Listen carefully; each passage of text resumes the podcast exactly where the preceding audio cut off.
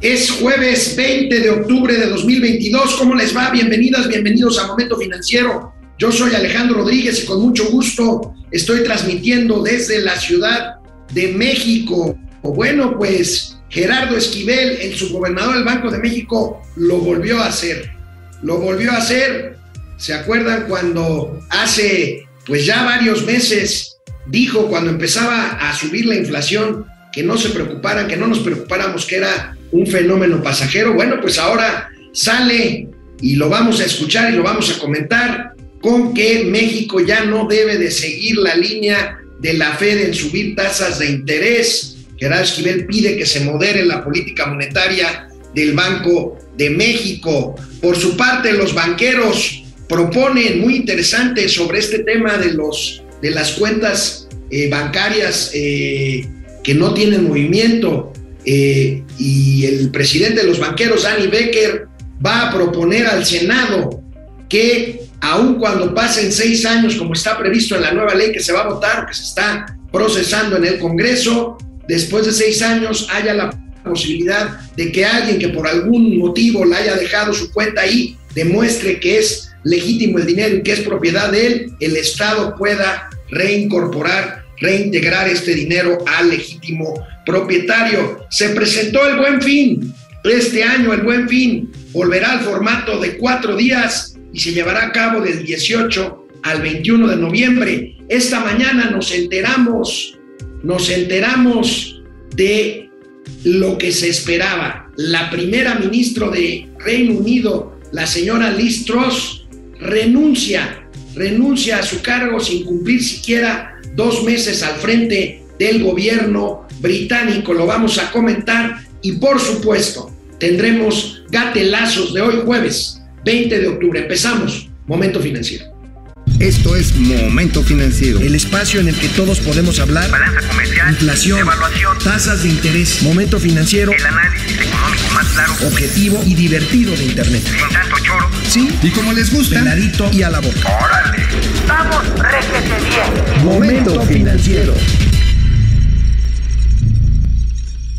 Bueno, pues el polémico Gerardo Esquivel, su gobernador del Banco de México, lo recuerden, un hombre cercano a la 4T, al presidente López Obrador. Originalmente iba a ser subsecretario de egresos, o sea, el dueño de la chequera. Finalmente se le atravesó la subgobernatura, lo propuso el presidente, es el subgobernador, termina su periodo en diciembre de este año. No sabemos si se va a ratificar. El presidente tiene que proponer que se ratifique por un periodo más. No sabemos qué vaya a pasar. Ha habido distanciamiento, a pesar de que Gerardo Esquivel ha tenido siempre un voto disidente en cuanto a pedir que el apretón en la política monetaria, esto es la subida de las tasas de interés, no sea tan fuerte. ¿Para qué? Para no detener el crecimiento económico. Ya hemos visto que si se encarece el dinero, pues se puede o se es un instrumento para controlar la inflación, pero por otro lado, ante dinero más caro, pues la economía se deprime en su ritmo de crecimiento. Bueno, este es un viejo debate. En otros países los bancos centrales tienen el doble mandato de, por un lado, controlar la inflación, pero por otro lado también propiciar el crecimiento económico. En este caso, el de México, el mandato único del Banco de México, del Banco Central, es precisamente controlar la inflación, o sea, hacer prevalecer el poder adquisitivo de las personas con su dinero. Bueno, pues Gerardo Esquivel lo volvió a hacer, el mismo funcionario que hace un par de años, unos meses, casi un par de años, ¿se acuerdan? Dijo, no, no, no, no, no, no, no, no hay que subir las tasas de interés, ni siquiera un cuarto de punto porcentual. Ahorita, cada vez que suben, suben tres cuartos de punto porcentual. No, no, la inflación es pasajera. Bueno, tuvo que tragarse sus palabras, tuvo que tragarse sus palabras y bueno, pues eh, este mismo funcionario ahora, ahora dice, y vemos la noticia, ahora dice que México no tiene por qué seguir los pasos de la Fed,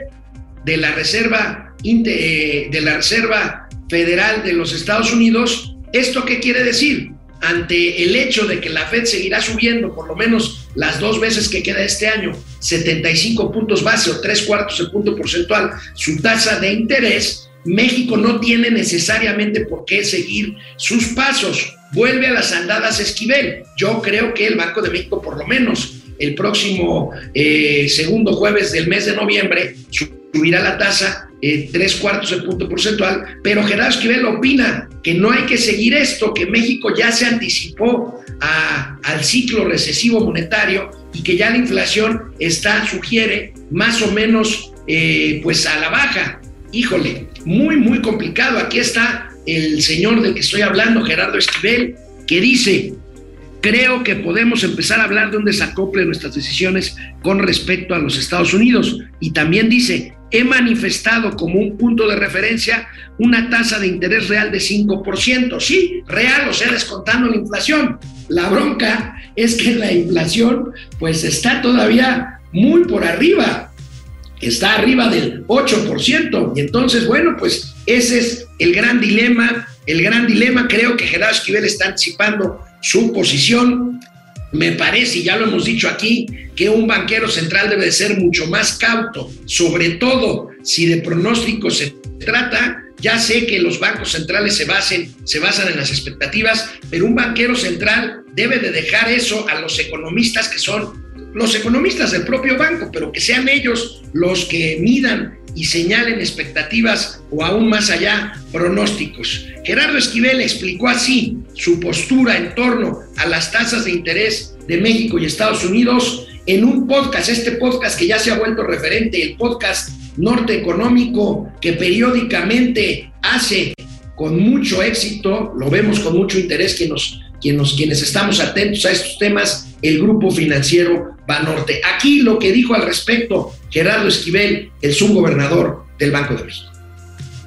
Es decir, lo que estamos percibiendo ahora son ajustes en una dirección restrictiva, tanto de la parte fiscal como de la parte monetaria, de forma coordinada y sincronizada por un número amplio de bancos centrales y de gobiernos a lo largo del mundo. Y ese efecto contractivo, pues tampoco podemos minimizarlo, insisto, de la manera que quizá erróneamente se interpretó en el caso anterior, ¿no? tratando de expandir la actividad económica con este tipo de políticas. En el caso, como ya decías, de Brasil, que ya había, se había adelantado en el proceso, Chile, que también se había adelantado en el proceso con ajustes importantes, pues ya están empezando a hablar de, de detener el ciclo alcista en sus países y, estar, y dejar que empiece a operar la política monetaria ya una vez que han logrado alcanzar una postura restrictiva. En el caso de México es algo pues quizá menos drástico porque nosotros todavía hemos manifestado nuestra intención de seguir, eh, continuar con el proceso de ajuste. Así se quedó expresado de manera muy clara en el último comunicado de, de, la más reciente decisión de política monetaria. Y ahí manifestamos que habría ajustes hacia adelante, pero también es cierto que tendríamos, en mi opinión, que empezar a pensar en cuándo debe, terminar el ciclo alcista.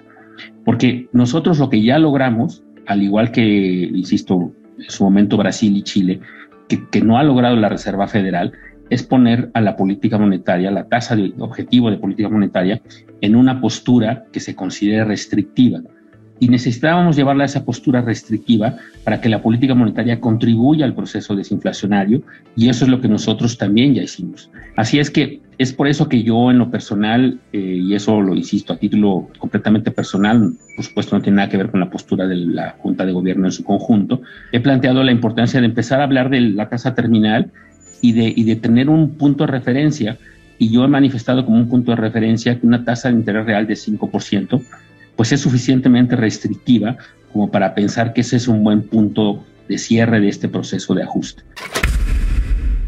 Bueno, pues el argumento de Gerardo Esquivel es que nosotros empezamos antes que Estados Unidos, cuando él justamente se opuso a que eso sucediera. Ahora, ahora bien, yo sí quiero decir algunas cosas. Primero, efectivamente empezamos antes eh, y eh, esto derivó, muchos críticos dicen que Estados Unidos hizo que su economía se sobrecalentara, pero por otro lado, paradójicamente, pues eso nos, nos benefició a nosotros porque ahorita nosotros todavía estamos viendo los efectos posteriores a ese crecimiento económico, eh, digamos, importante de Estados Unidos que ahorita ya se empieza a contraer, pues por efecto de la lucha precisamente contra la inflación. Ahora bien, Estados Unidos, Estados Unidos seguirá subiendo las tasas y México también, pero el mensaje el mensaje de Gerardo Esquivel, yo no sé si lo diga desde el punto de vista técnico, bueno, él es un técnico que a pesar de las equivocaciones que ha tenido es un técnico calificado, pero bueno, yo no sé si esto tenga que ver con mandar un mensaje a Palacio Nacional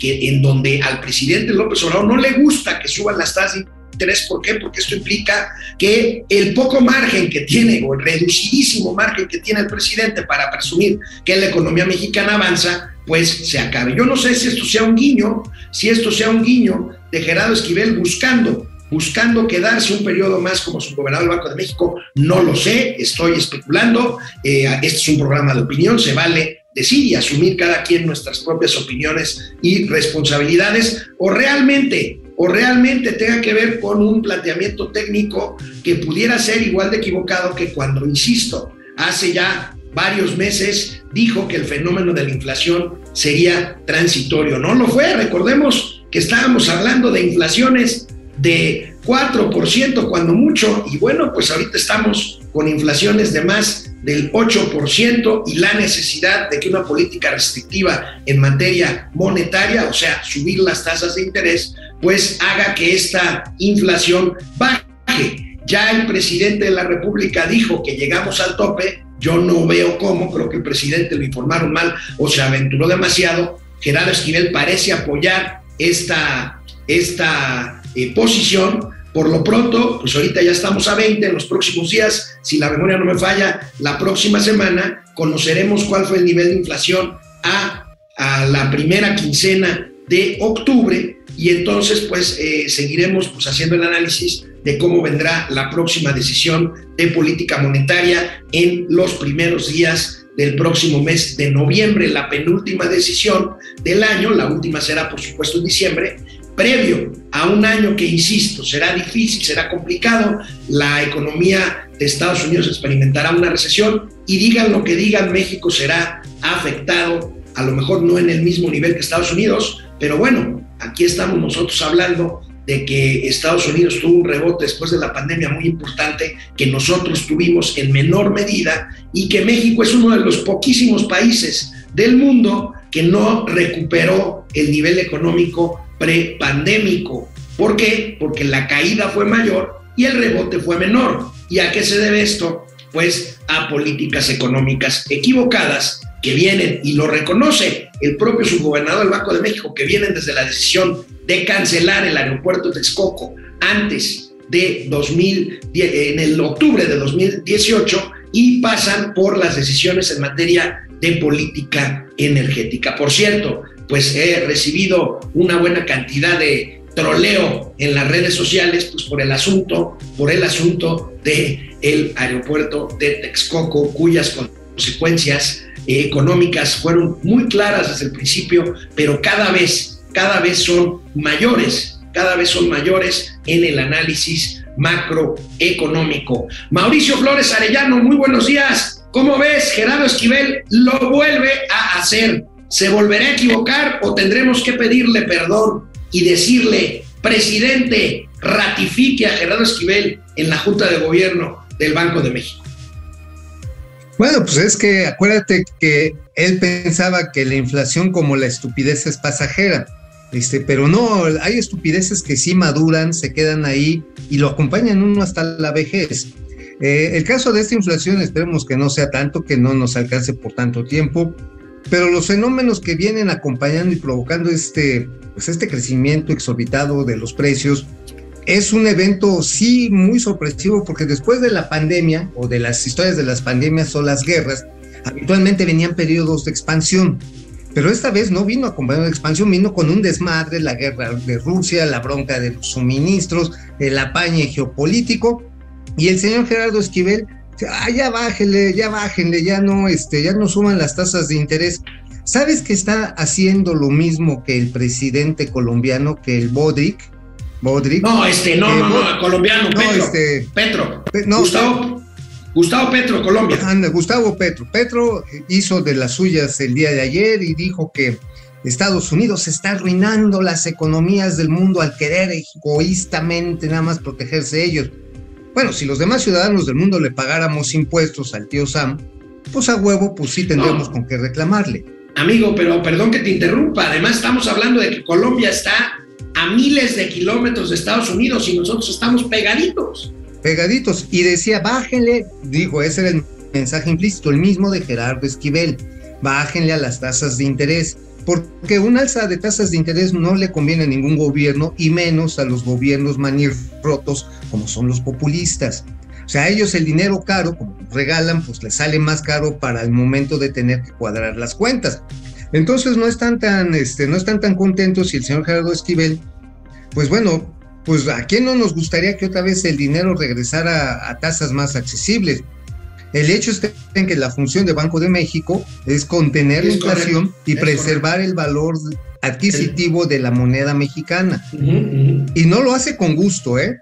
O sea, No, no es que ahora sí, dice, ahora sí me los voy a chingar con más tasas de interés. No, no, incluso es un trabajo medio ingrato, pero ese es el trabajo del Banco de México, amigo. Oye, ¿crees que, ¿crees que Gerardo Esquivel, con estas declaraciones que le hizo a Banorte y que ya escuchamos ahorita antes de empezar a platicar contigo, este, ¿crees que sea un guiño a Palacio Nacional diciéndole al presidente, Presi, yo lo apoyo, déjeme aquí en mi, en mi cómoda oficina de 5 de mayo unos años más?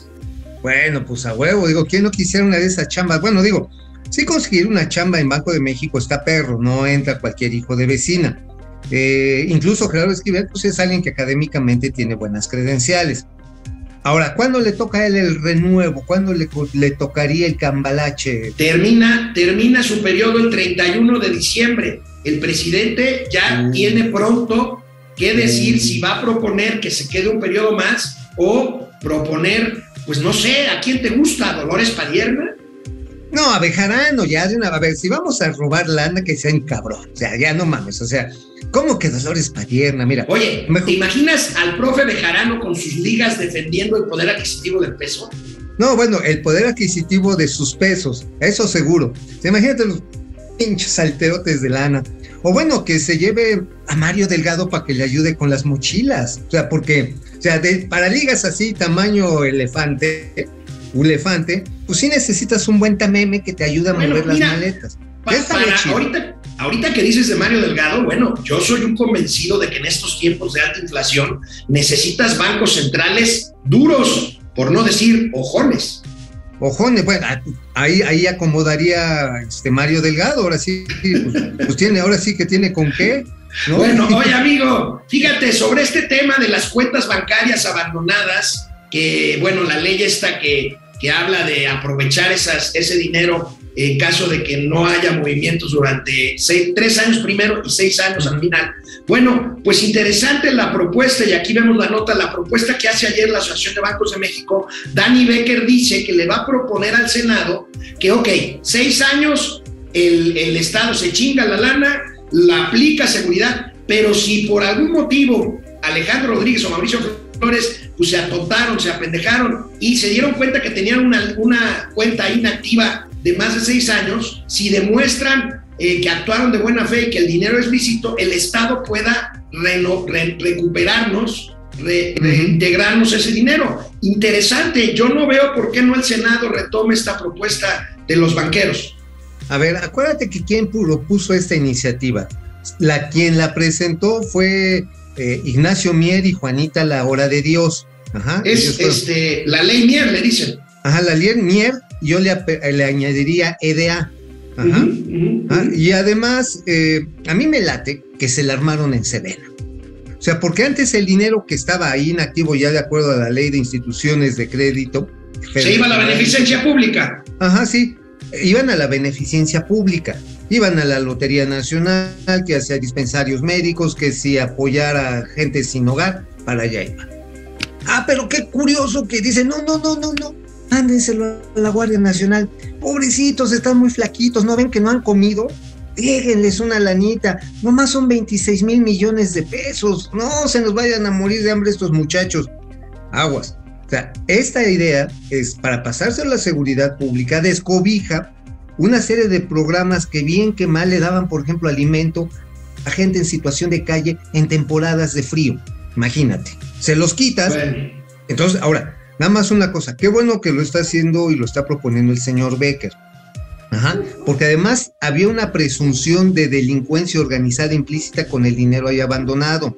el propio subsecretario de Seguridad Pública que hoy estuvo en la mañana, ¿cómo se llama? Ricardo Mejía. Ricardo Mejía. Eh, lo voy a ver la próxima semana, lo voy a echar una plática con él. Él decía, a la semana pasada también, decía, no, pues es que eh, ese dinero es de la delincuencia organizada. A ver, a ver, hay carpeta de investigación, está bien fundado eso, te le está dando el derecho constitucional que tiene al propietario de esa cuenta defender su patrimonio. No, ya era así, esos son rateros y nos los chingamos. Bueno, amigos, si quieres ver rápidamente, vamos a ver lo que dijo el buen Danny Becker, presidente de los banqueros, el día de hoy. Lánzate, Dani. Riesgo muy potentes y muy robustos, no pongamos a partir de una falsa percepción a los cuentavientes nerviosos. Los, la ABM hará todo lo que esté en sus manos para que no exista esto y créanme, estoy seguro que vamos a conseguir buenos avances y ya se los haremos saber. Compramos más de 5.5 billones de pesos en la banca que representa más de 20% del producto. Queremos que siga creciendo y que sepan que la banca es el mejor lugar para ahorrar y para invertir. ¿Cuándo están esperando que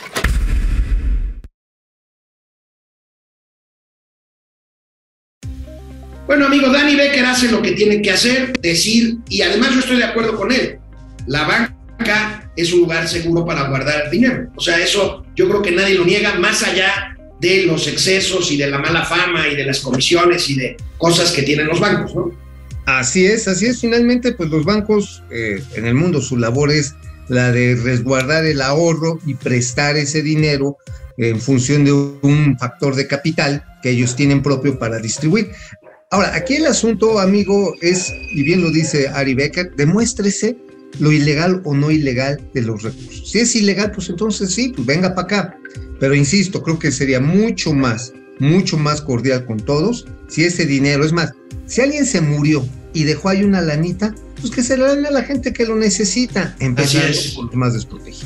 Bueno, amigos, rápidamente, rápidamente se anuncia el buen fin. El buen fin será del 18 al 21 de noviembre. Así se anunció ayer en lo que fue el primer evento eh, como secretaria de Economía de Raquel Buenrostro. Pues ahí está, vamos a ver las noticias. Ahí está, del 18 al 21 de noviembre. Se vuelve al formato de cuatro días. Y bueno, pues el sello de la 4T, amigo, es muy curioso. En un programa para fomentar el consumo, pues la 4T dicen, oigan, pero es con enfoque social. La siguiente nota lo dice todo. A ver. Dice, tengan cuidado al comprar. Está bien llamar al Ajá. cuidado, o sea, no dar el tarjetazo, no comprar con dinero que no se tiene, pero a mí me parece muy curioso estas señales en un programa que se supone que es para fomentar el consumo, pues mandar estos mensajes que pueden ser correctos, pero bueno, por lo menos son contradictorios. Bueno, a lo mejor están proponiendo que compres frijolito, que compres maicito, arrocito. Ya ves que eso hay que comer, hay que, hay que ser muy modestos.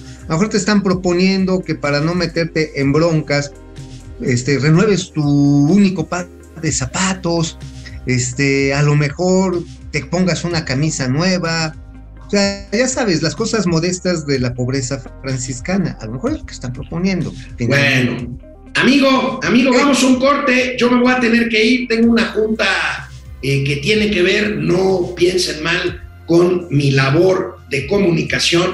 Pero de regreso del corte, te dejo la mesa puesta para dos cosas. Para que hables de la renuncia de Liz Truss, la primera ministra británica que nos sorprendió. Cacho. Bueno, ya era previsto, pero bueno, pues sorprendió. No duró ni dos meses. en- Yo pensé que iba a aguantar más, Listros, iba a aguantar más. pero- Bueno, pues te ¿no? dejo eso y tus calumnias para después los gatelazos que están re buenos con lo que pasó ayer en la comparecencia de Rosa Isela Rodríguez, Sí, la secretaria de Seguridad Pública. Bueno, te No, vas a lucir solito hoy con los gatelazos, amigo. Ah, bueno, pues lo bueno es que haces una muy buena selección de gatelazos. Usted como el padre putativo e ideológico de los gatelazos, serán dedicados a usted, mi queridísimo amigo. Nos vemos, amigo, amigo. Dejo, no puedo dejar en, en mejores manos momento financiero. Ahí te ves, no, ahí no, te no, ves no en el sabes, espejo. no, no sabes lo que estás diciendo. Pobre ingenuo, eh. pobre tonto, ingenuo charlatán, que fui paloma por querer ser gavilán. Bueno, fui paloma por querer ser guacamaya y resulté, y resulté sopilote. Bueno, ahí les adelanté un gatelazo. Nos vemos, amigos. Vamos al corte, amigo. Un abrazo. Vámonos. Bueno, pues ya el tío Alex eh, fue a cumplir con labores propias de su sexo. Es decir, fue a planchar, fue a lavar, fue a hacer el súper, a sacudir el polvo. Ahora sí, que agarrar el recogedor. Pero bueno, vamos a saludar aquí a los amigos que están conectados en Momento Financiero. Ahí les va Fidel Reyes Morales. Fidel, muchas gracias. Buenos días, tío Elito y tío Mau. Aquí donde se los chambelanes de Rosa Isela son militares y navales. Un abrazo a la comunidad financiera. El Pidio Ortega. Saludos cordiales a todos y hasta los chairos colados. Nosotros también les damos su bienvenida. Pues total que eh, Fidel Reyes Morales, listos para endeudarse, habla del buen fin a 96 meses sin intereses por un artículo que durará 48.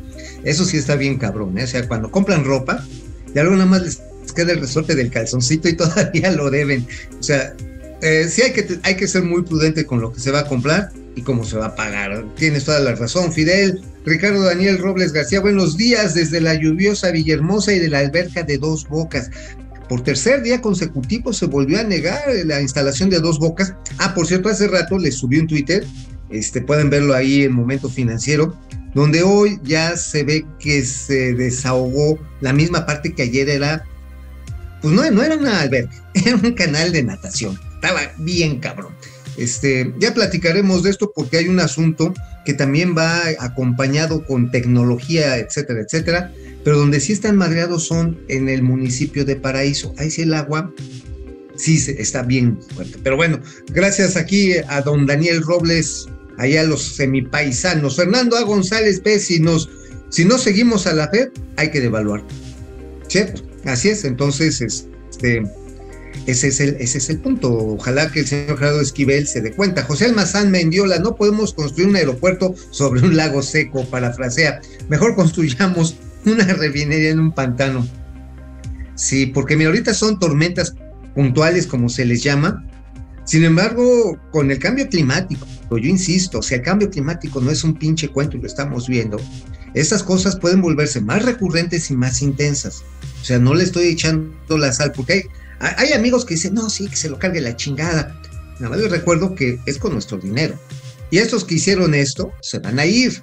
Y quienes se van a quedar con el pedo encima somos nosotros. Entonces más vale ver si hay algo que se pueda arreglar. Le seguimos, Carlos A. González. Si dejan de subir las tasas al compás de la Fed, es el inicio de la catástrofe. Teo Rangel, Teo Rangel, como te quiero, muchacho, 50 varos. La musiquita, por favor, la musiquita de Teo Rangel, por favor. Ahí 50 barotes. También a Marielos Aguinaga, muchas gracias. Estos son nuestros mecenas, así de tiro por viaje. Gracias, gracias, porque así. Ahí está. Ya estoy chocheando. Ahí está. Juan Ramón, no. Saludos a Oliver Atom, Stevie Hughley de las finanzas. Oye, este Juan Ramón, no. Siempre nos pone unos apodos bien chidos. Rogelio Díaz, el hecho de que esté funcionando, tenga experiencia, no hace que su opinión sea correcta. Ya se equivocó anteriormente y, la, y no de manera menor, solo busque escaparate. Se ha de referir a Gerardo Esquivel, ¿cierto? Aurora Ortiz Martínez, buen día, ¿qué tal la vergonzosa comparecencia de los secretarios de Defensa y Marina? Ahorita vamos a los gatelazos, ahorita comentamos algo, porque como dirían, una cosa es el verde olivo y otra cosa es el azul marino. Yo creo que, que como dicen, hasta en las micros Pero vamos a seguirle y tenemos a Process Server. Recuerden que toda, eh, toda la debacle económica de México comenzó con la, esto, que bueno que no está el tío Alex, sino aquí lo verían llorar. Comenzó con la cancelación del aeropuerto de Texcoco, de la cual AMLO y decía que estaba muy orgulloso. Uy. Leonardo Vera, saludos al Goku y Vegeta de las finanzas para que todo el mundo, hasta los Saiyajines, le entiendan, ¿cierto? Francisco Onofre, buenos días. Uno no mueve la cuenta, no es porque no haya dinero para ahorrar. Pues sí, piense que sí, las tasas de ahorro de la gente se están viendo bien puteadas. ¿eh? Digo, yo no era especialmente ahorrativo, pero pues sí, le metí ahí cierta galletita. Y ahora ya cuando llego al pinche fin de quincena, llego como Tom Hanks en, en náufrago. O sea, ya, así el agua, no, aquí no, sí, ya sí de a perrito diría, pero eso se oye muy pornográfico. Llegó más bien como el perrito que está abajo, bien parchado. Y bueno, antes de irnos, Oscar Márquez, ah, Oscar Márquez ya nos dijo que poder adquisitivo se estima una década para la recuperación. Sí, así es. Y Marian Sabido, Dios financieros, da pena ajena ver a los secretarios de Defensa y Marina cobijarse detrás de las faldas de Rosicela para no rendir cuentas. Este es un tema bien cabrón. Voy a subir un video en el portal de nuestro amigo Luis Cárdenas, este, también comentando esto y también aquí para Momento Financiero, porque sí, no es un asunto menor, ¿eh? Pero bueno, vámonos a la información y ahorita les seguimos aquí con todos ustedes que nos hacen el honor de acompañarnos en Momento Financiero. Vámonos a un corte y te tachamos con la info. Pues bueno, ya se los adelantaba, se los dejaba escurrir, se los dejaba ir. La noticia que hoy cimbró al mundo. Bueno, no tanto al mundo, pero sí dejó este, así, uy, para eso me gustabas, mi reina. Se nos fue la primera ministra Liz Truss, dimitió. Ella, acuérdense que llegó pues detrás del impresentable, el huevo este, George, este, Boris Johnson, el que sacó a la, de la Unión Europea a la Gran Bretaña, este, y fue un momento histórico porque le tocó despedirse, le tocó despedirse de la reina Isabel, de doña Chabela, pues que ya pintó gallo, y le tocó recibir al príncipe, hoy rey heredero, eh, o, sea, no se ha vuelto a ver esto, yo creo que no se va a volver a ver en varios, en varios cientos de años. Pero la cuestión está, quién sabe si dure siquiera una década la monarquía o dos décadas, eso está por verse. La cuestión está en que la señora Liz no alcanzó, no alcanzó, este, eh, salió para afuera. Tenemos ahí el video de cuando, de cuando se va la señora Truss ahí de la calle 10, de número 10 de Downing en Londres. A ver, échenlo ahí porque pues, hay que ponerle las golondrinas. Se fue, duró, duró 44 días. O sea, como un 7 a 28 días por dos, menos, diría eh, el Enrique Peña bebé. A ver, ahí tenemos el video, échenlo por favor. ver aquí a la I recognise, though, given the situation, I cannot deliver the mandate on which I was elected by the Conservative Party. I have therefore spoken to His Majesty the King to notify him that I am resigning as leader of the Conservative Party. This morning I met the chairman of the 1922 committee, Sir Graham Brady. We've agreed that there will be a leadership election to be completed within the next. Bueno, pues Liz pintó violines, ni modo. Pero a ver, tenemos aquí varios elementos que están generando bronca en los, eh, ahí en el Reino Unido y islas que le acompañan. Damos la nota del economista, échenla por favor. La inflación, la inflación como, bueno, pues está bien cabrón. O sea, ya que llega a 10.1 en septiembre, es un relajo. Ahora, ¿por qué está tan alta la inflación? Porque el pendejo de Boris Johnson y sus pendejos electores sacaron al Reino Unido del comercio con la Unión Europea. Sí, la Unión Europea está cabrón. Tú hubieras tenido con quién comerciar en condiciones mucho más competitivas y no con aranceles. Es que pagar aranceles y toma la barbón. Además, el financiamiento. Ojo, ¿qué pasó ahorita que se fue la señora Alice? Se fue y empezó a recuperarse la paridad de la libra frente, frente al euro. ¿Sí? Se empezó, se dijeron, ya se fue esta señora, gracias a Dios.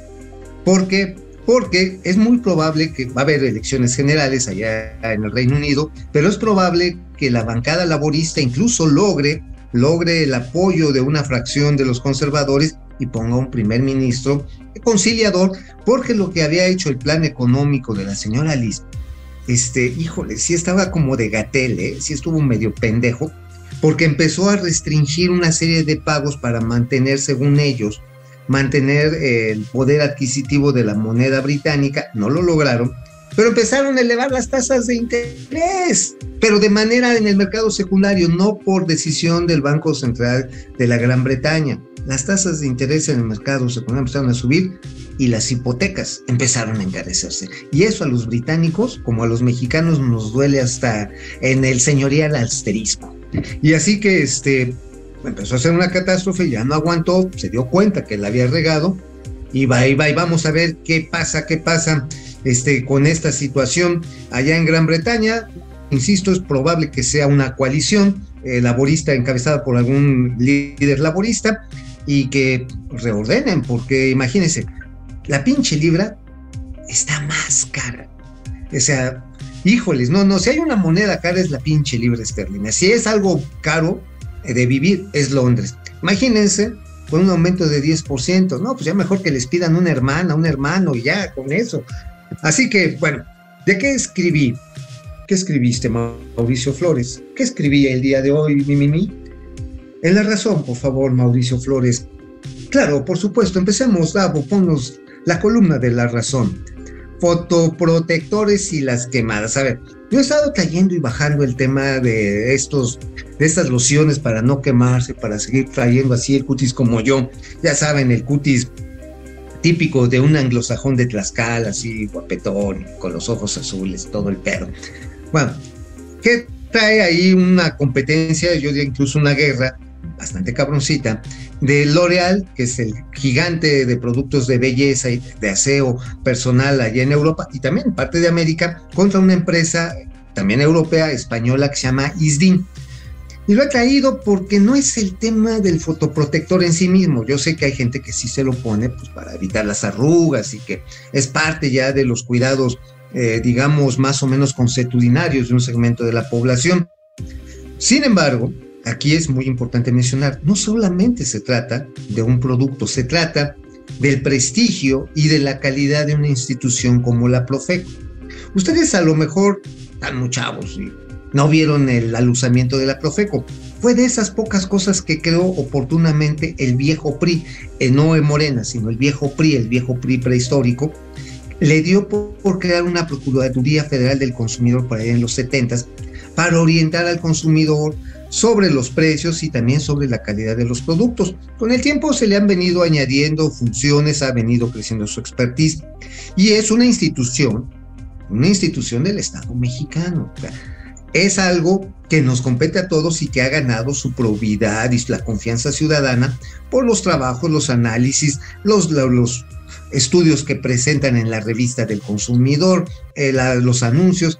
Antes, hace cuando había una televisora estatal, imagínense, estaba Inmevisión, había un programa que se llamaba La Hora del Consumidor. Hacían hasta los anticomerciales, eran bastante chistosos, eh, tenían, tenían sentido del humor. Creo que el gran Germán de esa llegó, que en paz descanse, llegó a hacer eh, algunos guiones de este programa. Pero bueno, la cuestión es que lo que les platicamos ahí, resulta que hay un documento, que ya lo habíamos comentado en el Independiente, que decía, oigan, pues, pues el fotoprotector sí cubre, ¿eh? o sea, sí cumple el estándar así para que no se ponga color Mauricio Flores. Resulta que, este, que dice la Profeco oficialmente, dice, no, no, pues ese estudio nosotros no lo hicimos.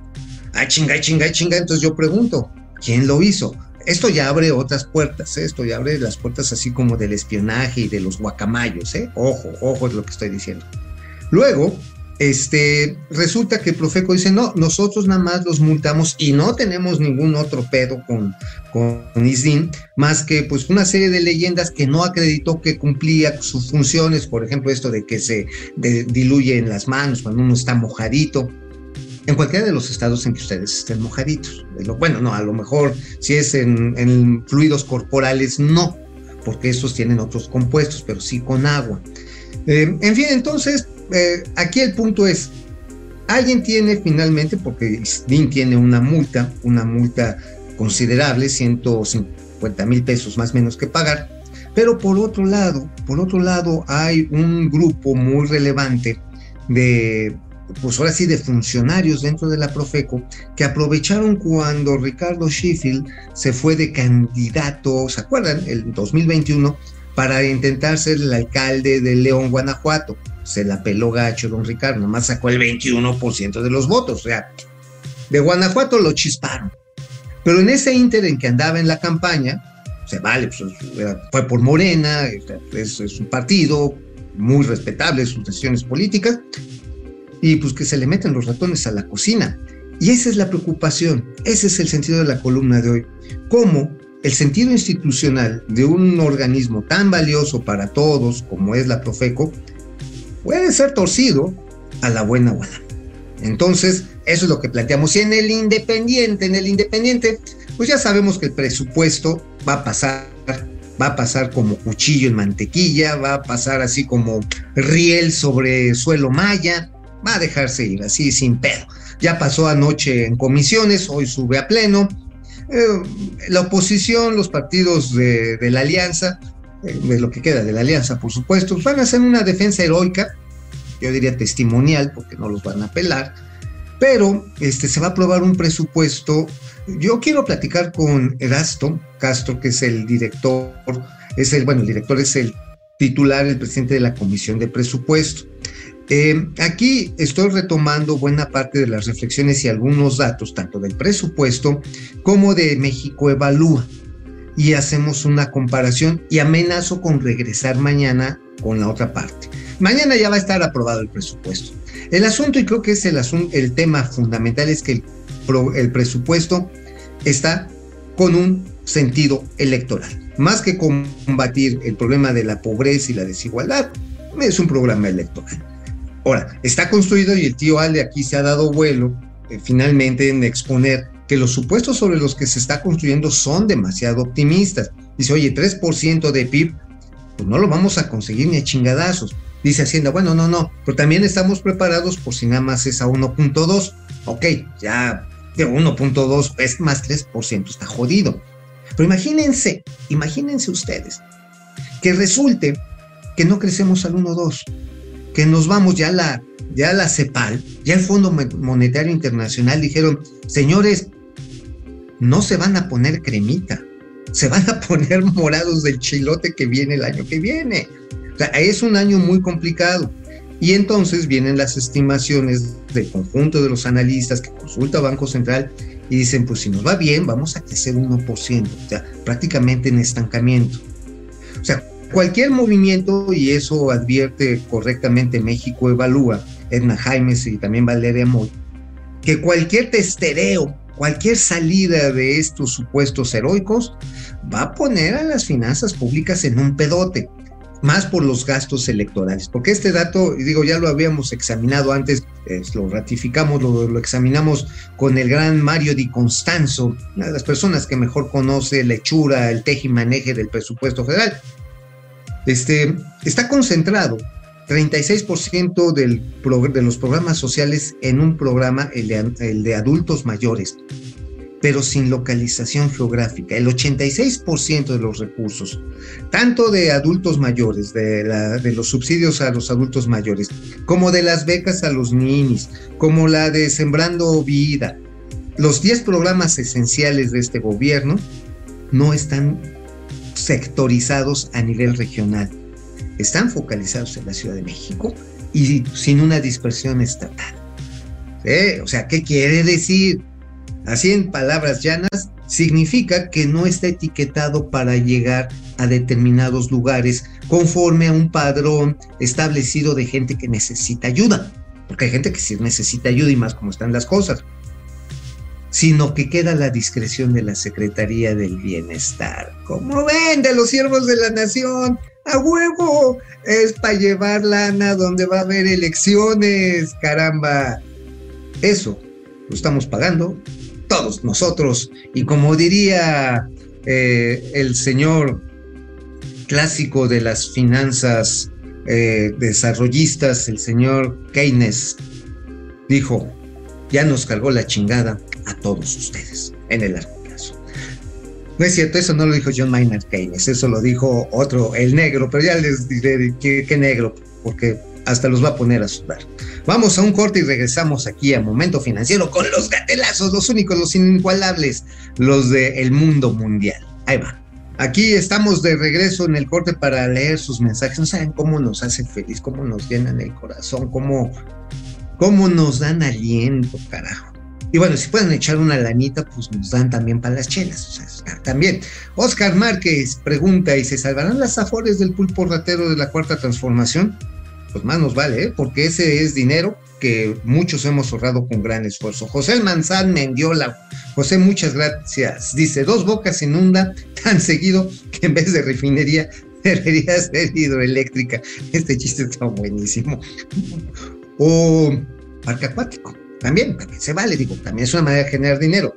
Francisco Onofre, hay estados que el impuesto predial es más caro que una casa, ¿cierto? Que para promover la construcción, que si no hay dinero y quieren que construyan, ¿cierto? A ver, el tema de los estímulos fiscales es clave para promover la inversión, pero no los ha querido dar el gobierno mexicano y vamos a decir en descargo del gobierno mexicano, que después de la putiza que sean los gobiernos de los países desarrollados, tampoco ya quieren dar estímulos, quedaron muy torpedados en sus finanzas. Carly Agui, Alex tiene junta en la Cámara, ¿o no, diputado? El Alex es diputado, pues sí, yo creo que sí. Yo que fue a calentar la curuña. Francisco, no, ah, Francisco Nofre, Alex, te están cobrando por las que lo dejaste morir solito. Ay, papá.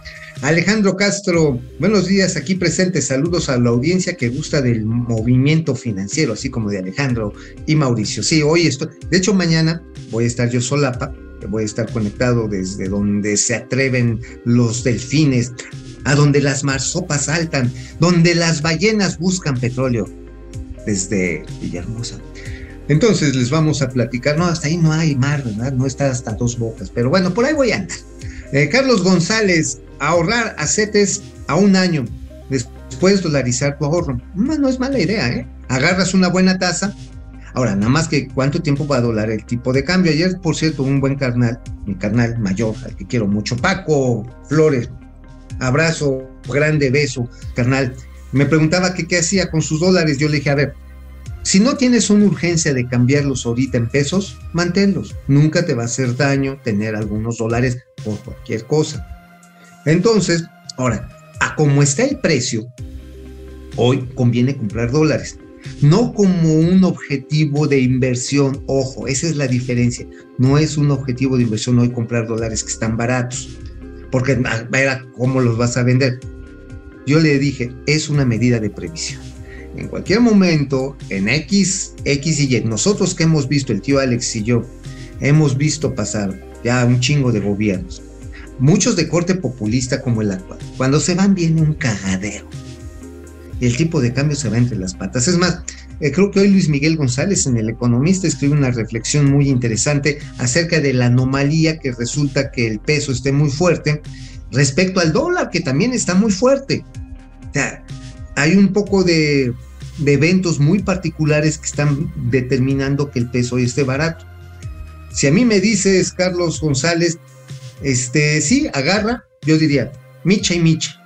Métete una parte ahorra, nada más, métele a CETES, métele 65% de tu lana, 70%, y el otro déjalo en dólares. En su momento podría ser interesante que pase. César Resendi, saludos tíos desde la cama todavía. Ay, quien fueras. Negocio que no da para levantarse a las 11 de la mañana, no es negocio. Fíjate que eso también dice mi queridísimo amigo Gabriel Rodríguez, a quien le mandamos un saludo, nos sigue también de manera consuetudinaria cuando no está eh, Máximo Santana, el tío Alex se fue porque tuvo una junta de ombligos. Uy, compadre, que te conocen. Procer Service, Londres no es caro, es carísimo. Sí, sí, sí, no, no, no, no, no, no, no. Yo he estado dos veces en Londres y así, este, hasta un pinche Subway, sientes que te estás comiendo un roast beef completo, o sea, carísimo. Chris Roca, buen día, deseando que los mexicas cuiden su dinero, ciertamente. Y José Almazán Mandiola nuevamente, AMLO está buscando de dónde sacar más dinero para tirarlo en obras inservibles. Bien interesante. Mañana voy a comentar algo que precisamente los de México evalúan, lo hacen muy bien. Eh, después me regañó un carnal que trabaja ahí con Erasto, con el, con el presidente de la Comisión de Hacienda. Dice, no, es que esto está sesgado. Que no, no, no, no, no. A ver, la regla de oro es que por cada peso que te endeudas, debes de invertir lo mismo. Es decir, para, incluso hasta como persona, ¿eh? para que sea, que te rinda ese dinero y te dé un beneficio, para que aumentes tus ingresos. Pues no, desde el 2019, no les voy a dar el dato, pero desde el 2019 resulta que esta regla de oro está rota. No se ha cubierto en el gobierno federal, porque aquí lo que les gusta es sombrerear con sombrero ajeno, es decir, con el de ustedes y el de nosotros. Bueno, vámonos ya a los gatelazos, no ya chale, vámonos a los gatelazos, vamos, vámonos. Ya estamos de regreso a momento financiero, al momento en el, capítulo Cuchicuchi, los gatelazos que hoy están de rechupete. Ustedes recordarán que ya tiene mucho tiempo, pero ayer otra vez el presidente trató de, antier, el presidente nuevamente trató de adoctrinar a los periodistas diciendo, no, no, ya se acabó lo de la guacamaya, ya no lo pelen, y eso ya no es nota. Nuestros adversarios fracasaron, ya no le hagan caso a lo del rey del cash. hagan realmente periodismo, periodismo, no estén nada más ahí tratando de hablar mal de nosotros. Con estas buenas sugerencias del periodismo de calidad, del periodismo combativo, les tenemos el gatelazo de hoy. Que el dinero es tuyo. Ya eso no funcionó porque la mañanera pues es eh, un diálogo circular de comunicación de muy buen nivel, no tiene que ver con la calumnia, no tiene que ver con la guerra sucia, ese es el periodismo como imperativo ético, no tiene que ver con el coloquialmente conocido chayote. Esto es otra cosa. Entonces, ¿para qué nos metemos en eso? Ay, Lord Molécula. Miren, les voy a mostrar el instrumento musical que más le gusta a Lord Molécula del presidente. Así que las deja hasta rojitas, ¿eh? Así, el señor Lord Molecule, ejemplo de periodismo, ejemplo de probidad y de buen gusto. Caramba, qué gran periodismo hace el señor Lord Molecula. Pero bueno, este, por cierto, resulta que sobre las filtraciones de Guacamaya Leaks, madres, balazo, balazo en las patas de la familia presidencial. Me refiero patas de la mesa porque estaban espiando hasta por debajo de la mesa. A ver, vamos a este gatelazo, por favor, aviéntenlo por ahí. Ya este, la guacamaya se volvió sopilote.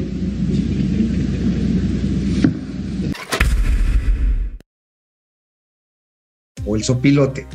Ahora, lo que les repito, lo que sacó el señor de Mauleón ayer en base a los documentos de Guacamaya Leaks, de que la señora, no es la primera dama, la no primera dama, dama, este, la esposa del presidente, pues, eh, pues le espían, le graban una conversación, es de una que se sabe. ¿Cuántas más? ¿Qué más habrá dicho en las otras? Híjoles, yo Imagínense cómo le habrá dicho anoche que llegó a su casa, bueno, llegó a su depa ahí en Palacio Nacional. ¿Qué me estás escuchando, Andrés? ¿Por qué te metes en mis conversaciones? Güey, eso sí está re feo.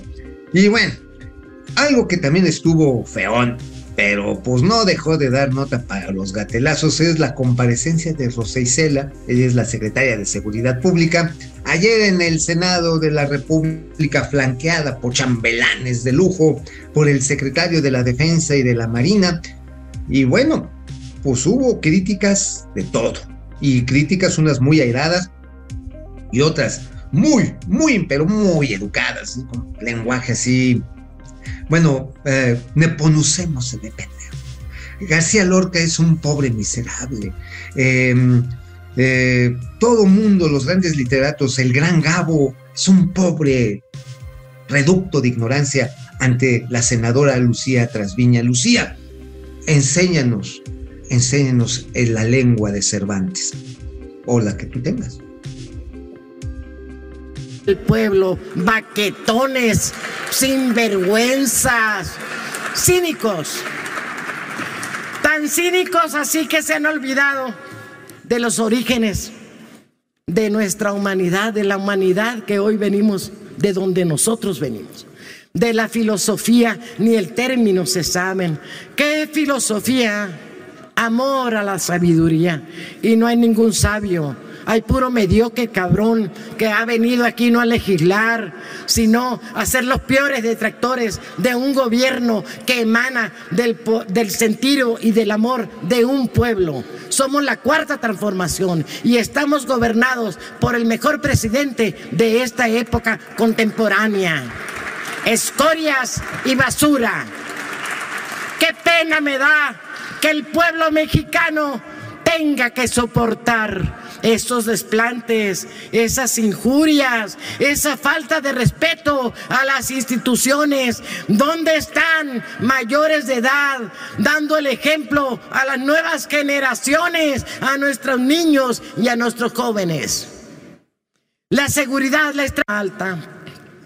La gran mayoría que nos integramos, el grupo parlamentario de Morena y los grupos parlamentarios aliados de otros partidos políticos, representamos la mayoría de los millones de mexicanos. Es la representatividad que tenemos y que nos da el derecho a manifestarnos con esa libertad y con esa digna representación.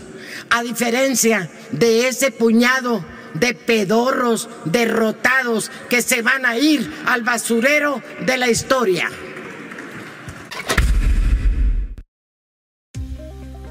No, bueno, Cervantes es un pobre pendejo. Nada más le faltó decir a nuestra senadora, y vayan y chinguen a su reputa madre. Caramba, qué, grandeza, qué grandeza de alocución, qué perfección de articulación, grandes imágenes poéticas. O sea, el Zarco, el gran maestro del siglo XIX, el nigromante, son unos pobres imbéciles frente a este portento de senadora. Chinga, o no, no la merecemos. Y bueno, dos gatelazos, sube el nivel de debate todavía. Y si no, vean nada más esta nota periodística con las declaraciones del vampiro tabasqueño. Ahí va. Tabasqueños más inteligentes que norteños. Adán Augusto a López. ¿Qué dice Adán Augusto? Si no, es que en el norte dicen que no sabemos trabajar, que no sabemos echarle, pero no se dan cuenta que nosotros lo hacemos mejor y más rápido. Oigan, les cuento un pinche chisme. Hoy, anoche, perdón, se cayó un puente vial. Sí, un puente vial. De los pocos que se hicieron en el gobierno de Adán Augusto. Sí, se cayó. A lo mejor lo hicieron rápido. Hay uno, ahorita hay un viaducto que están haciendo ahí hacia ir hacia la zona de Nacayuca. Ahí nomás llevan cuatro años. Algún día lo van o sea, rápido no. Cuando los terminan se caen. Pero, pero bueno, uno diría, hay muchas maneras de, este, de contradecir aquí al secretario de Gobernación, al tío Monster, al vampiro tabasqueño, ustedes digan lo que quieran. El asunto es que este regionalismo es muy primitivo. Es tan primitivo como el de los norteños que dicen, no, esos sureños son una bola de huevones, esos sureños no saben hacer trabajo, esos sureños nada más están ahí, estiran la mano, jalan el papayo, el plátano y se lo meten. A ver, es igual de discriminatorio, nada más que quien lo está diciendo es el encargado de la política nacional interna. Nada más. O sea, ¿es para echarnos a pelear? Sí, ciertamente. Y yo tengo muy buenos amigos, trabajadores chingones, con unos huevones, en el norte, en el sur y en el centro. Y macios y retiemblen sus centros a huevo y también en otros países. Pero bueno, vámonos a otras dos, eh, otros dos gatelazos antes de irnos. Primero el candidato Guadalupe Vera. Dios mío, este está de rechupete. Lánzate, Vera. Haz calavera. Adelante, por favor. Sí, gracias. Mi compromiso es contigo. Como tu diputado local, es de erradicar la impunidad en Guanajuato. Crearé las condiciones para que a los honestos les vaya mal y a los corruptos les vaya mal también.